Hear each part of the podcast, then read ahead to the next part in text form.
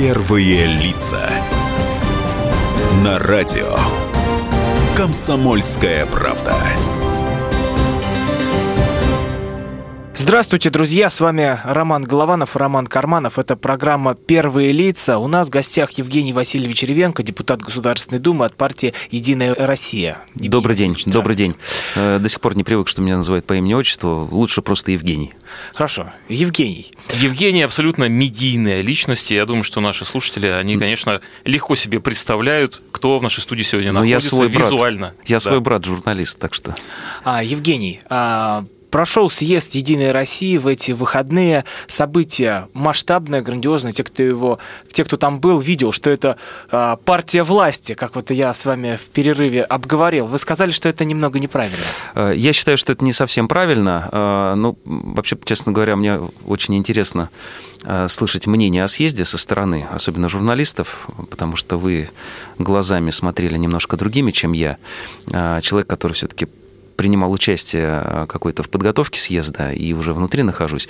А, что касается определения партии власти, нам как вот мы как журналисты, наверное, поймем сейчас быстро друг друга.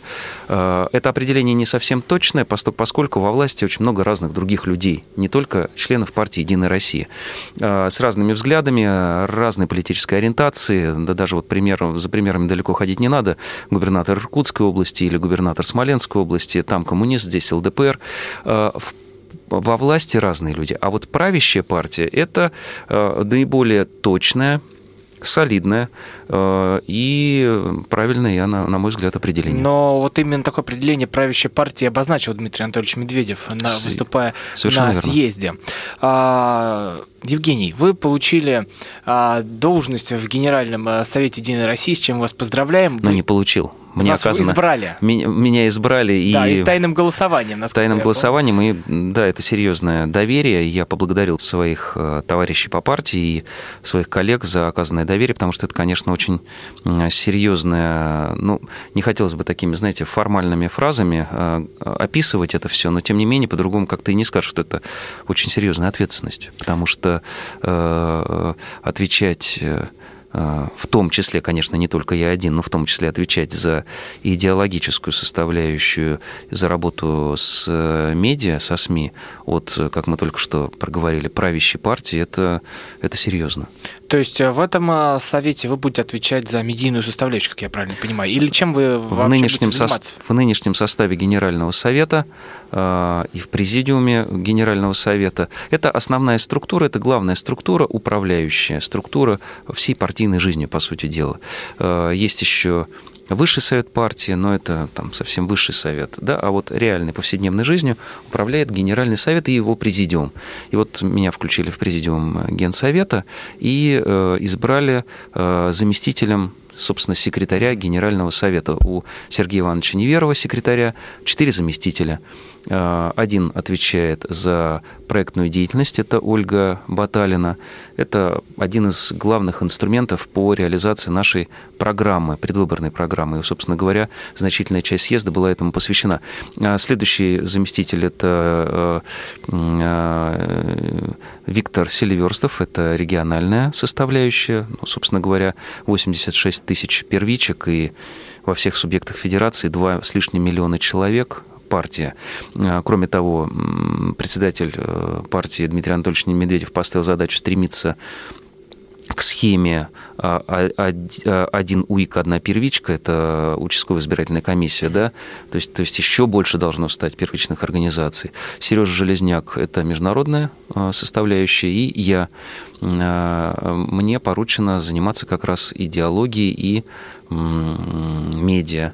Ну, если а, вот уже прям совсем конкретно, то одна из конкретных задач, которая прозвучала и в докладе у Медведева Дмитрия Анатольевича, это перезагрузка партийных платформ. Это либеральная, социальная, и патриотическая и э, теперь предпринимательская, предпринимательская платформа. Вот вы не могли да. бы объяснить, что теперь э, будет вот с, с этой платформой предпринимательской? Что это значит? Ну, как Единая Россия будет взаимодействовать а, с бизнесом? Вот у меня, знаете, у меня как раз э, сейчас мысли про все четыре, не только про предпринимательскую ну, платформу. предпринимательская, Предпри- предпринимательская платформа интересно. собиралась относительно недавно. Я, правда, на ней э, не был, не присутствовал, поэтому мне еще предстоит посмотреть материалы, собственно говоря, какие вопросы обсуждались на этой предпринимательской платформе. Э, самая главная задача, собственно говоря, перезагрузки этих платформ, это расширить диалог внутри партии. В партии много разных людей. Люди должны иметь возможность высказывать свою точку зрения. Мы должны дискутировать внутри, то есть не а, запирать да, а, людей в некоем таком а, жестком пространстве, в жесткой конструкции. Кроме всего прочего, я вижу одну из функций вот этих вот платформ это оперативное реагирование на наиболее острые, резонансные события, которые волнуют общество. Ну, как пример вам могу привести, да, и выработка, естественно, быстрая, оперативная позиция партии, правящей партии по той или иной проблеме. В том числе, может быть, даже и такие проблемы, как, например, Евгений Чудновец. И всем известная история, крайне резонансная. И по таким темам или передачи Исаакиевского собора. И по таким темам я считаю, что у партии должна быть четко артикулированная позиция. А если говорить про резонансные темы, касающиеся конкретных людей, тем более, поскольку, мы э, и провозглашаем, и провозгласили, и, собственно, будем этим заниматься. Нас в том числе и в первую очередь интересуют проблемы и беды простого человека. Потому что некогда сложившееся вот такое вот э, представление, особенно у критиков, да, но и сейчас есть, э, что партия «Единая Россия» — это э, исключительно партия номенклатуры, значит, каких-то непонятных забронзовевших людей, которые далеки страшно от народа, так я вот вам могу сказать, что это не так. И вот одна из моих важнейших, главных задач не просто сотрясание воздуха и бросание лозунгов, там, таких-сяких, да, и придумывание их. На самом деле лозунгов очень много. Моя самая главная задача – конкретные действия, направленные на то, чтобы партия была ближе к людям. Это конкретика, это конкретная работа. И, собственно, платформы должны этому способствовать. Евгений, я бы хотел о человеческом поговорить, извините, потому что да, подробно. э, мы можем уйти в партийную, Но это моя главная партийную работа сейчас. составляющую, я понимаю, но мне бы хотелось назад немножко отмотать во времени. А, Когда вы решили а, посвятить большую часть э, своей жизни партии? Вы же телевизионный ведущий, а, журналист, а, медийное лицо и так далее. Это адреналин. Многие телевизионщики признаются, что от эфира очень тяжело отказываться. Вот как вы принимали это решение и как вы себя чувствуете сейчас в роли партийного функционера? Простите уже за слово функционер. Но я не функционер все-таки, я надеюсь, ему никогда не стану вот в таком вот негативном да, э, смысле этого слова. А Что касается расставания с телевидением, а, ну, расстался ли я с ним или нет, это покажет время. А, Нарциссизмом я никогда не страдал, поэтому я э, просто достаточно э, сделал шаг в сторону. Э, Кроме всего прочего, у меня есть и опыт уже жизненный, пос- поскольку я два с половиной года э, не работал на телевидении, я уходил в правительство и был руководителем пресс-службы правительства, чиновником, кстати сказать, и, по сути дела, выполнял обязанности, исполнял обязанности пресс-секретаря премьер-министра, тогда Михаила Ефимовича Фродкова. Вот э, потом он стал директором службы внешней разведки. Меня с собой в разведку он не стал брать, не потому что не доверял, потому что я все-таки журналист, а журналист это человек такой, он что информацию какую да, соберет, тут сразу и хочет ее э, поделиться с ней. А разведчик, наоборот, он информацию собирает и ее прикапывает. Поэтому дальше у нас пути разошлись, я пошел, вернулся обратно на телевидение. У нас достаточно быстро, на мой взгляд, э, набрал форму. Э, Я работал в Киеве год и работал, по сути дела, репортером. Хотя должность моя была директор представительства ВГТРК э, на Украине, Э, но работал репортером. А через год я вернулся уже в качестве ведущего опять итоговой программы.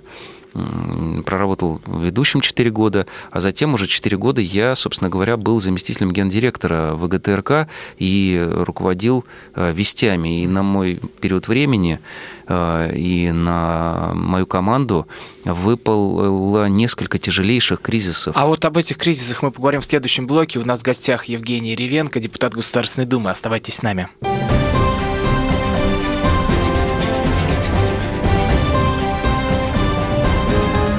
Первые лица.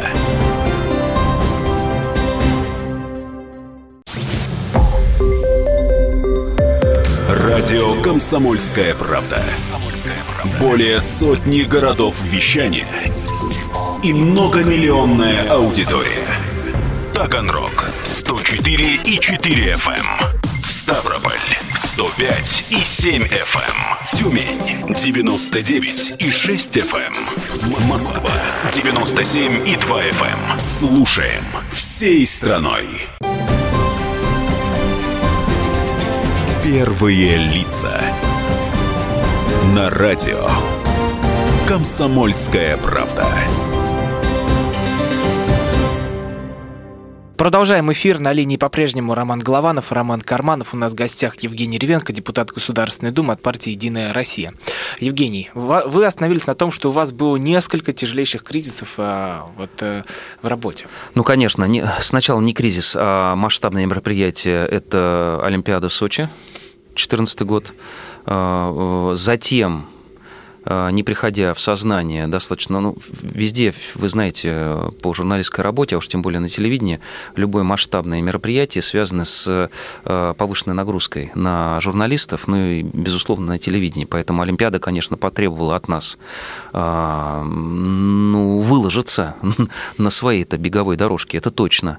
Вот. И вот, вот уже почти выложившись полностью, без остатка, отработав Олимпиаду, мы кубарем вкатились э, в украинский кризис, в гражданскую войну, в Майдан, потом в войну. Мы потеряли ребят, э, Игоря Корнелюка и Антона Волошина. Это был тяжелейший для нас удар э, в 14, летом 2014 года. Похороны и родные, близкие, а мне как директору вести пришлось и именно им сообщать о том, что произошло и что погибли их э, сын, муж, отец. Это было, это было очень тяжело. Пожалуй, это на самом деле был самый тяжелый день в моей жизни вообще. Как ну, я, я страшнее, тяжелее дней не было больше в моей жизни, когда я узнал, что наши ребята погибли. А затем у нас э, сирийская кампания, наложившаяся параллельно тут же на украинский кризис. То есть, э, конечно, напряжение было дичайшее э, для всей информационной службы, ну и, безусловно, для меня как э, руководителя, директора Вести. Ну и мера ответственности. И бывали ошибки, за что нас критики не жалея совершенно, не принимая в расчет никакие обстоятельства, били совершенно страшно. Я помню, э, непреднамеренно ребята, редакторы э, случайно вклеили а, там один план, э, он из, много из интернета видео, не успели перепроверить, а много фейковых было картинок. И один план буквально мелькнул, ну, нас просто а измордовали план, тогда. Я сейчас что-то связанное с контртеррористической операцией, но на территории России это был буквально один план. Он стесался в общий видеоряд с э, донецкими там событиями э, в ДНР и ЛНР. Но объяснять было решительно бесполезно. Нас просто вот схватили и начали мордовать. И такие были малоприятные события, к сожалению. Хотя ребята, конечно, работали наши очень профессионально, и э, ошибок э, таких репутационных, э, в общем-то, мы не допускали, по большому счету. А что касается принятия решения, конечно, подобного рода решения принимаются не за один день. В общем-то, они не принимаются, по-взрослому говоря, и без предложений партия, в которой я сейчас э, имею честь состоять, а, она стремится к обновлению кадров, к привлечению новых людей. На самом деле это очень правильная, очень а, понятная политика, и это нужно делать. Поэтому достаточно сильно обновился состав Госдумы, ну и в том числе и за счет меня. И руководящий состав партии, он генсовет у нас обновился на 50%, в том числе я туда вошел теперь как новенький. А, это неплохо, не потому что мы лучше, чем те, кто был раньше, но просто мы свежие, мы с новыми силами, с новыми, может быть, каким-то взглядом, а, там, идеями, потому что, да, когда глаз замыливается, уже несколько по-иному воспринимаешь окружающую действительность, а когда ты новый, все смотришь по-новому, это дает и некий толчок в движении самой там, партии. А, решение принимал я, не могу сказать, что просто вот так вот легко, вот так вот раз и пошел. А, не просто, тем более, что а, политика дело не только сложное, но и, извините, порой местами даже и опасное. С точки зрения репутационных вещей, э, я сейчас даже не про физическую составляющую говорю, пришлось много думать, советоваться, и в семье, безусловно, мы обсуждали э, эту, эту, эту, эту, эту, эту, эту эту проблему, которая вот так вот возникла, да, и как быть с таким предложением очень серьезным.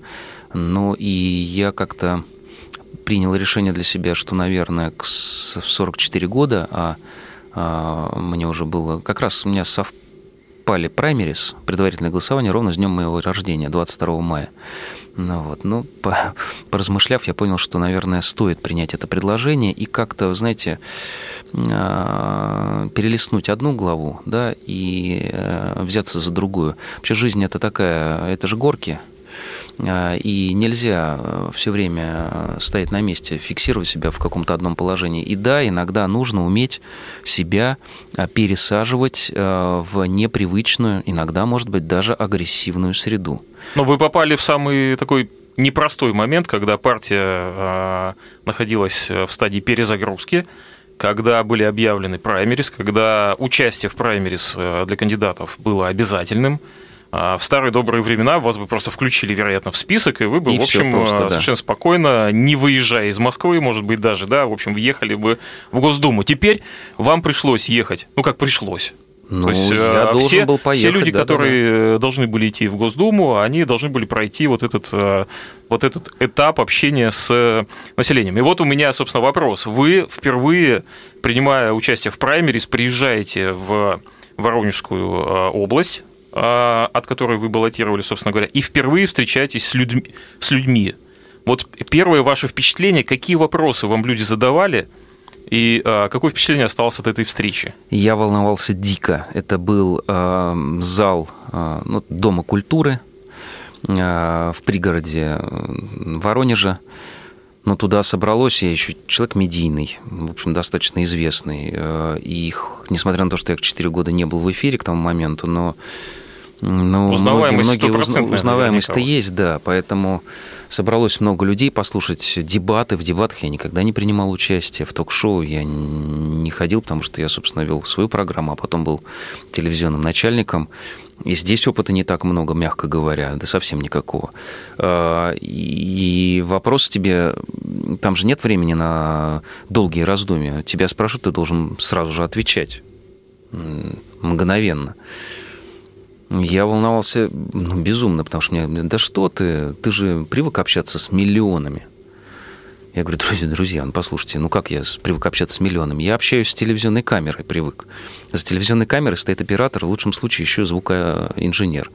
А вот, собственно, и все. А потом уже посредством технических всех приспособлений я уже прихожу в гости э, к миллионам, меня уже смотрят по телевизору. Общения такого прямого опыта не было.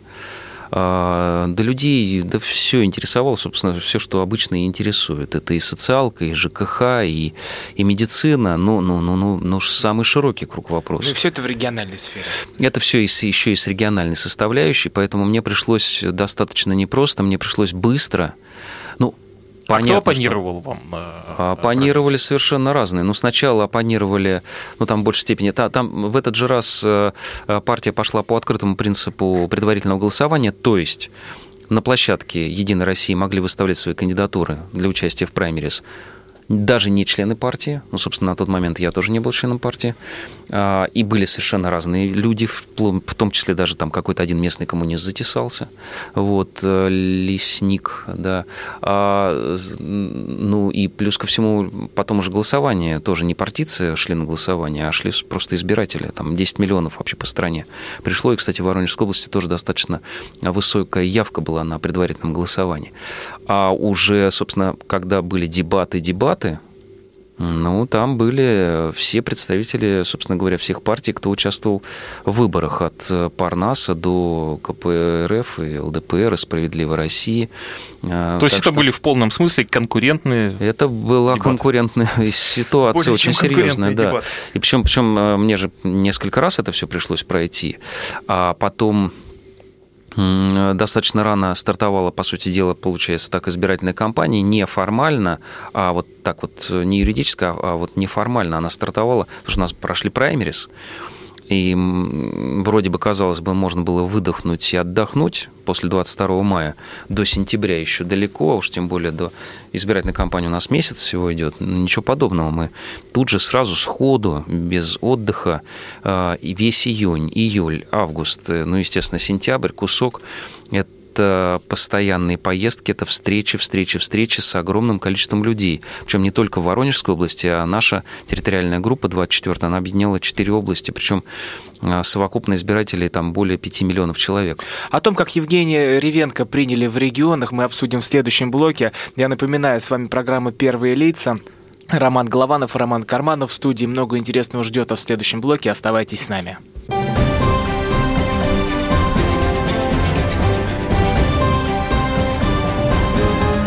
Первые лица.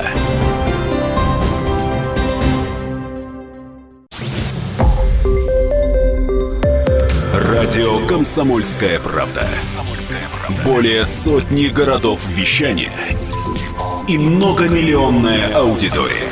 Челябинск 95 и 3 FM. Керчь 103 и 6 FM. Эм. Красноярск 107 и 1 FM. Москва 97 и 2 FM. Эм. Слушаем всей страной. Первые лица. На радио. Комсомольская правда.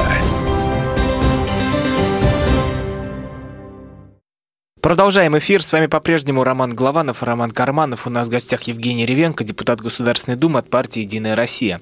А, Евгений, в прошлом блоке говорили про праймерис. И как вас принял народ в регионах? Понимаю, что вы владеете миллионами федерально, а вот конкретно в Воронежской области. И не только же Воронежская область входит э, в вашу Да, пришлось, пришлось много поколесить. Э, на самом деле я с какой-то теплотой сейчас вспоминаю предвыборную кампанию – я впервые принимал участие физически, да, как кандидат, как журналист, я много видел разных предвыборных кампаний, но когда ты сам внутри, это, конечно, постоянное движение, это огромное количество общений. Я не знаю, мне, скажу честно, мне нравится с людьми общаться. Вот просто нравится общаться с людьми. Я, может быть, не, далеко не всегда могу какой-то рецепт решения проблемы предложить. Я не, не волшебник и не семипяди во лбу тоже, но я стараюсь с людьми разговаривать на их языке.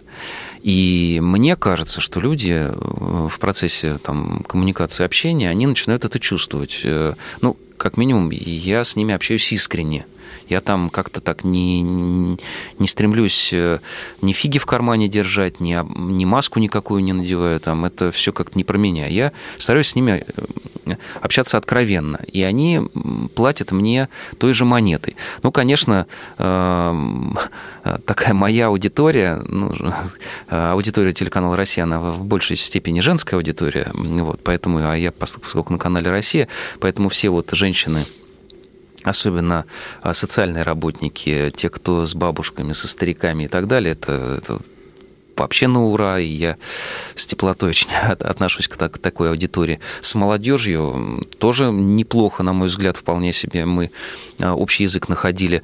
Очень интересные встречи были с атомщиками на Воронежской а, АЭС на Нововоронеж. Это другая совершенно, э, другой контингент. Это белые воротнички, это интеллигенция инженерная, техническая. Там совершенно иные э, вопросы людей интересовали. Воронеж Стальмост, там есть такой завод, э, крупный достаточно. Он сейчас на конструкции поставляет для монтажа Крымского моста ну, я как-то вообще так с ними, э, э, ну, ну не знаю, они меня приняли, считают меня своим депутатом, и неплохо очень сложилось общение во время предвыборной кампании, а сейчас уже после выборов я опять к ним приезжал. Ну, как часто видят дорогу жители Воронежской области своего депутата Ревенко сейчас? Ну, я стараюсь каждый месяц, э, раз в, э, раз в месяц в региональную неделю появляться и общаться с э, избирателями. Вот в ближайшую региональную неделю тоже обязательно поеду. Ну, да, и поеду не только в Воронежскую область, но вот в следующую неделю во Владимирскую, да, потому что у нас была Владимирская, Липецкая, Рязанская и Владимирская области. Четыре области, это пять с лишним миллионов избирателей. Люди ко мне, мне кажется, относились очень неплохо.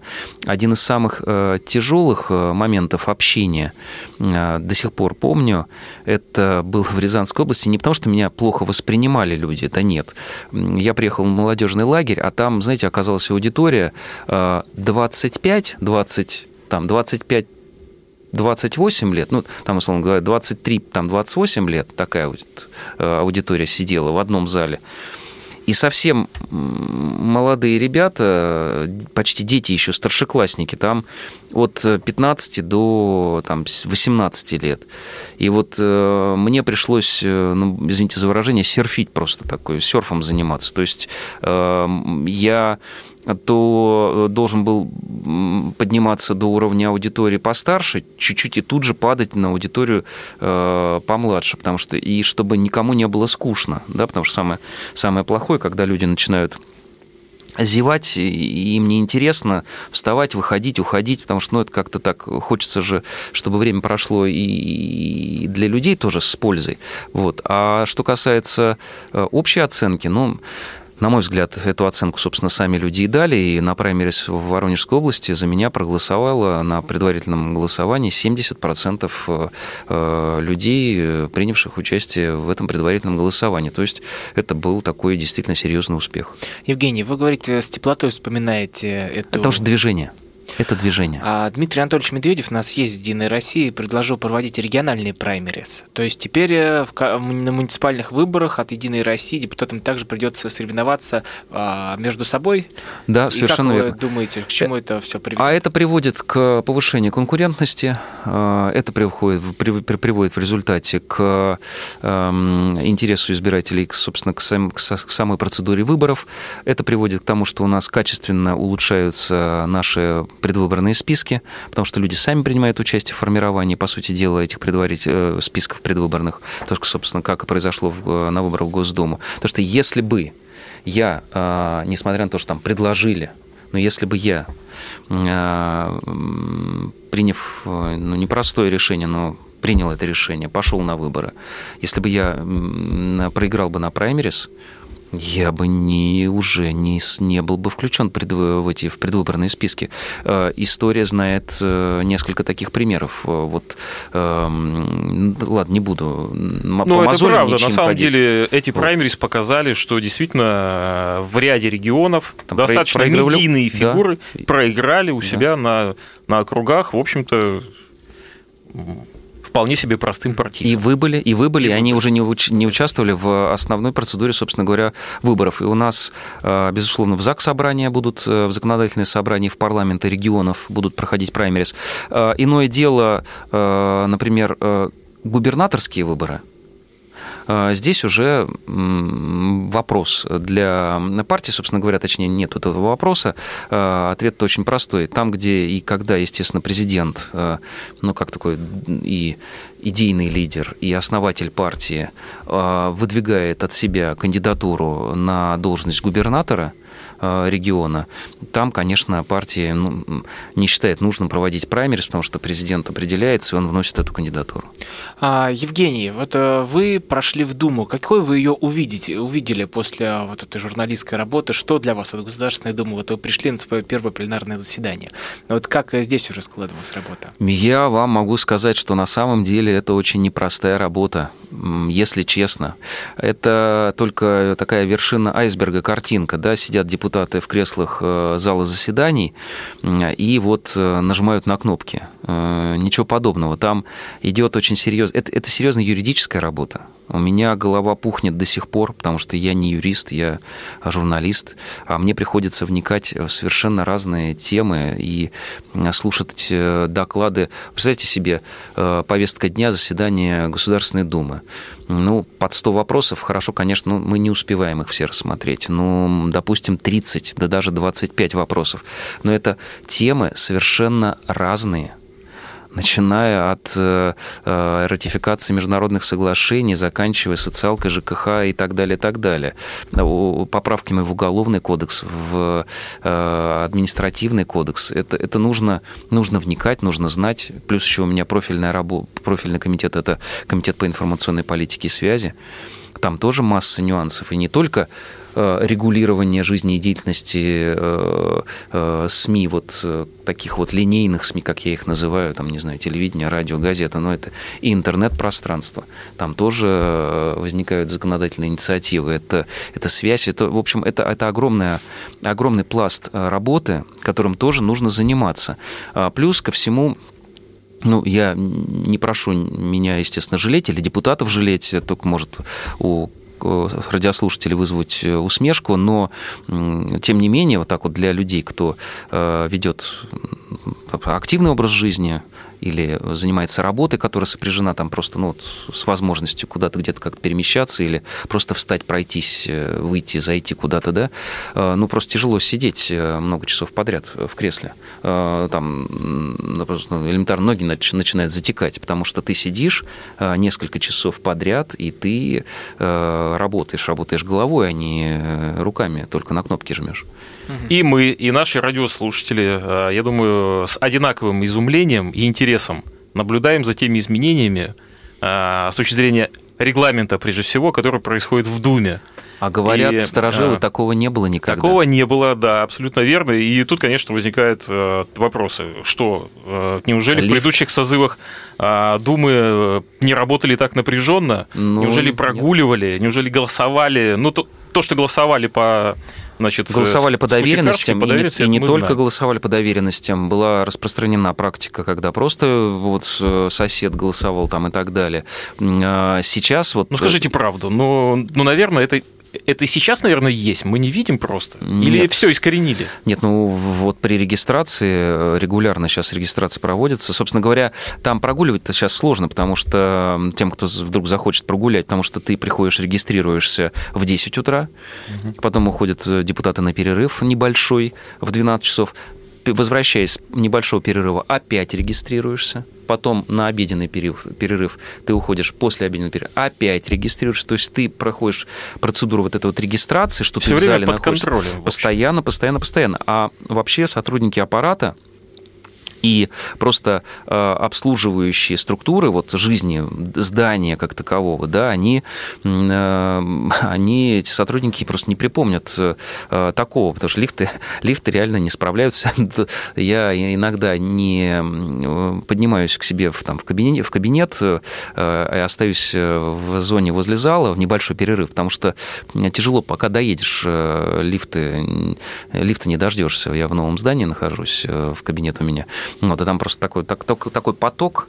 Ну, а, там, надо сказать, лифтов да много 6 там. или 8, там, там огромное количество, да, и они Много их, и они там не справляются. Потом э, в столовой депутатской, ну, ничего там не особенного нет. Э, вот, ну, столовая столовая, да, и совершенно, кстати сказать, цены не копеечные, ну, они э, там э, невысокие, но, но и не, я бы не сказал, что это прям совсем копейки низкие, да, поэтому в столовой сейчас во время сессионных дней, ну, тоже... Напряженная обстановка. А место, а мест бывает, что и нет. То есть ты так заглянешь, там все сидят, или если есть место, еще долго приходится ждать, пока до тебя очередь дойдет. Поэтому, поэтому действительно работа такая очень началась серьезно. Представление у вас изменилось о депутатах как, журнали... как у журналиста? Как у журналиста? Ну да, оно дополнилось, изменилось. Я теперь, конечно, я теперь экспертно могу судить о депутатах уже как, как, как, как собственно, самый депутат, как журналист. А, у нас в гостях Евгений Ревенко, депутат Государственной Думы. С вами по-прежнему Роман Голованов и Роман Карманов. В следующем блоке поговорим о том, правда ли для депутатов хотят вести гимнастику между заседаниями и как а, работают депутаты вне дней заседаний, то есть что происходит в Думе, а, кроме среды и пятницы. Оставайтесь с нами.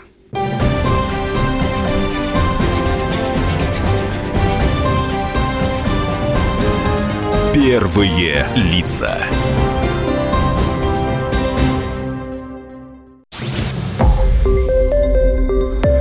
Радио Комсомольская правда". Более сотни городов вещания и многомиллионная аудитория. Иркутск 91 и 5 FM. Эм. Красноярск 107 и 1 FM. Вологда 99 и 2 FM. Эм. Москва 97 и 2 FM. Эм. Слушаем всей страной. Первые лица. На радио. Комсомольская правда. Эфир продолжается. С вами по-прежнему Роман Голованов, Роман Карманов. У нас в гостях Евгений Ревенко, депутат Государственной Думы. А, Евгений, а самое интересное, правда ли вводят гимнастику? Вы, вы о таком слышали, и как вы себе это сами представляете? И нужна ли она? Вообще, на самом деле, я считаю, что в стране нужна производственная гимнастика. Снова надо вернуть. Да, да. А. Но я думаю, что эта инициатива скорее такая была в полушутку. А, вот. Э, такое риторическое предложение, там, не требующее ответа. Вот.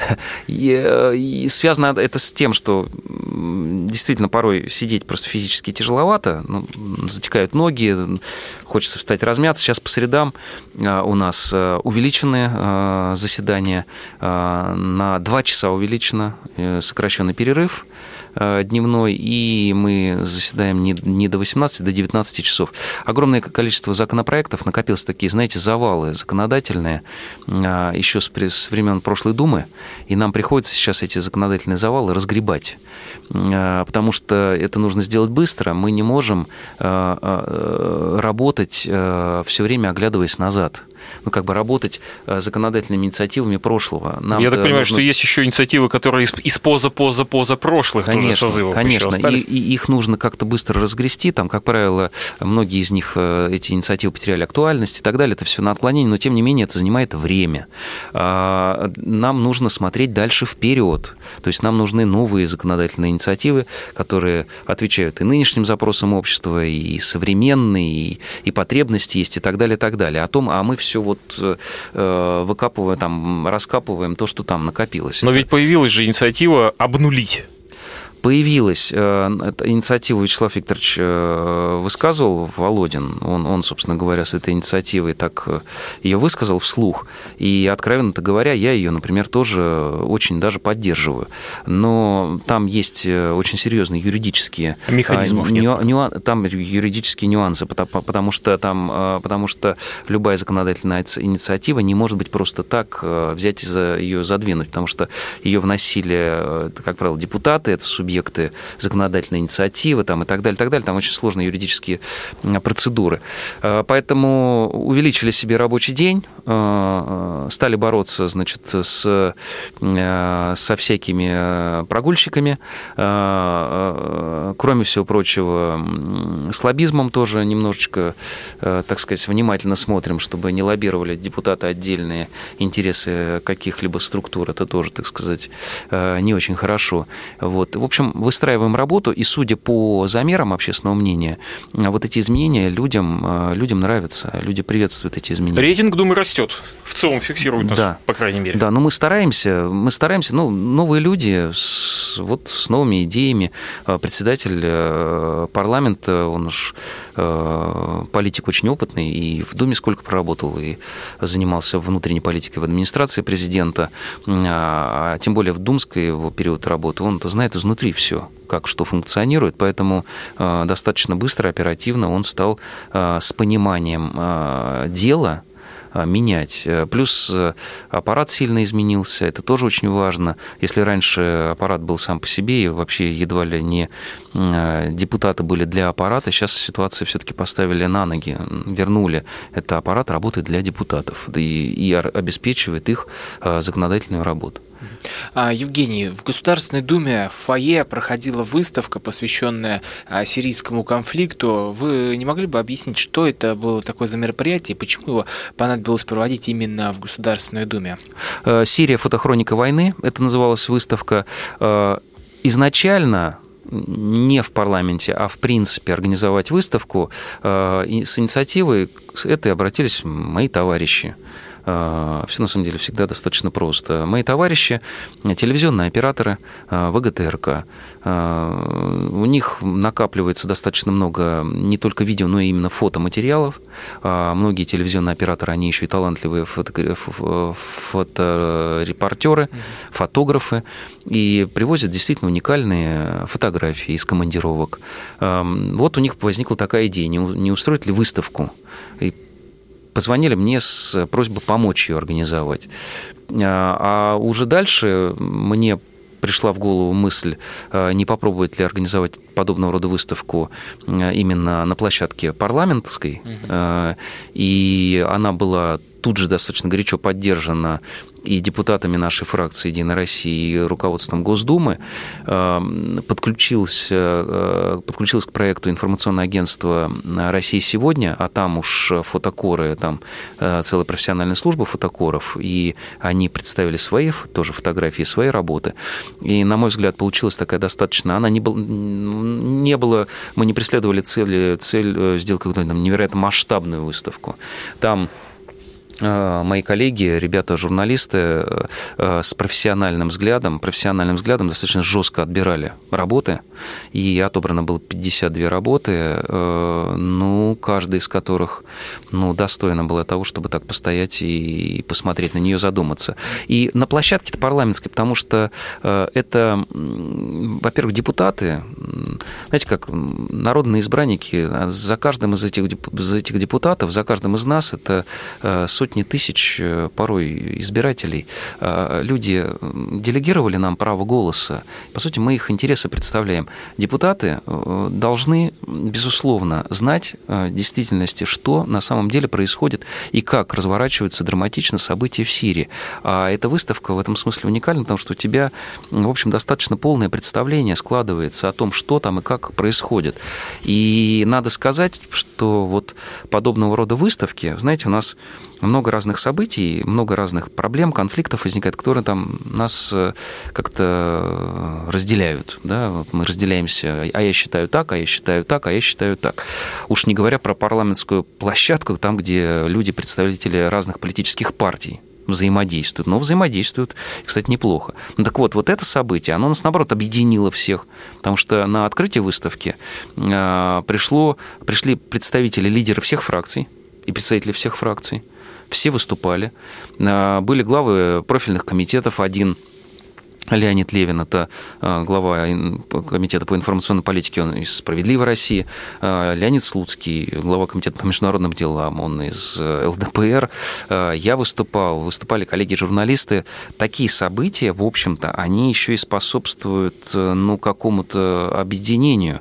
Это помимо того, что депутаты еще и э, получили возможность, ведь не все же так э, могут глубоко вникать э, в тонкости того, что там происходит. Вникли. Более того, э, выставка настолько такой имела серьезный резонанс, что э, председатель парламента выступил с инициативой обратиться к парламентам европейских государств, Европарламенту, парламентской ассамблее Организации по безопасности и сотрудничеству в Европе, Европы, ПАСЕ с тем, чтобы они приняли и разместили в своих стенах вот эту выставку.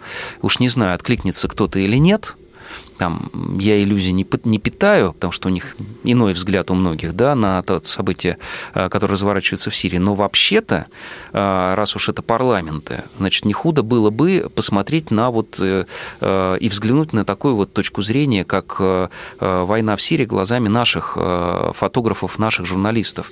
А это же фотографии, это в некотором роде, ну, это и фото, да, как у вас вот документ. фотофакт, да, документ. документ. Это документ, и можно посмотреть посмотреть и убедиться, что вот как, там, там ничего, там фотошопа нет.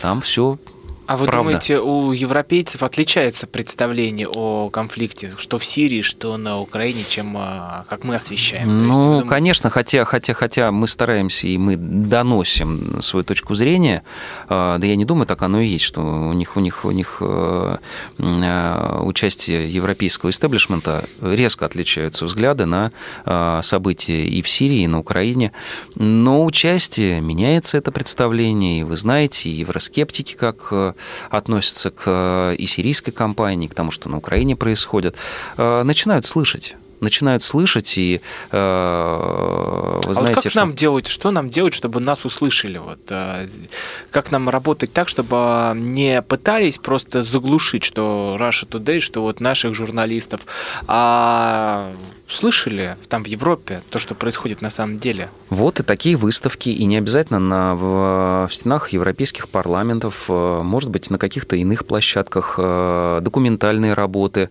информационная работа. Это телеканал Rush Today на нескольких языках, и на английском, и на испанском вещающий.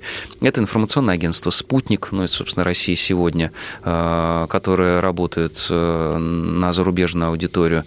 Это, это YouTube, это масса каналов э, коммуникации, и нам нужно... Почему вдруг заговорили на Западе об эффективности российской пропаганды? Ну, в слое, в слое пропаганды, в общем-то, нет ничего такого дурного, это донесение своей точки зрения, но там, где ты э, говоришь правду, угу. там ее сложно чем-то перешибить, поэтому, поэтому она и эффективна. Спасибо большое, Евгений. У нас в гостях был Евгений Ревенко, депутат Государственной Думы. С вами были Роман Голованов и Роман Карманов. Спасибо за эфир. Всего вам доброго. Спасибо. Первые лица.